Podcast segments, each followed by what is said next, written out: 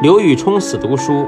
刘禹冲喜欢读书，但做事不切实际，实在是个迂夫子。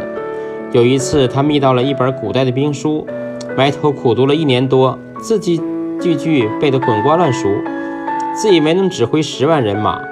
适逢当地土匪横行，他在招募百姓，组织乡兵，亲自训练。可是第一次出战就全队人马覆没，自己也差点被敌人逮住。后来他得到了一本古代论说水利的书，又埋头苦读一年多，自夸能使千里荒地成沃土。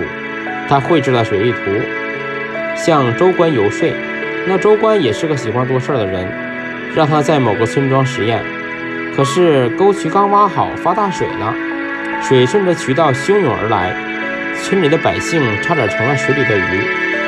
从此，刘禹冲抑郁不得志，常常独自在庭院里徘徊，摇头叹息，自言自语：“古人难道在欺骗我吗？”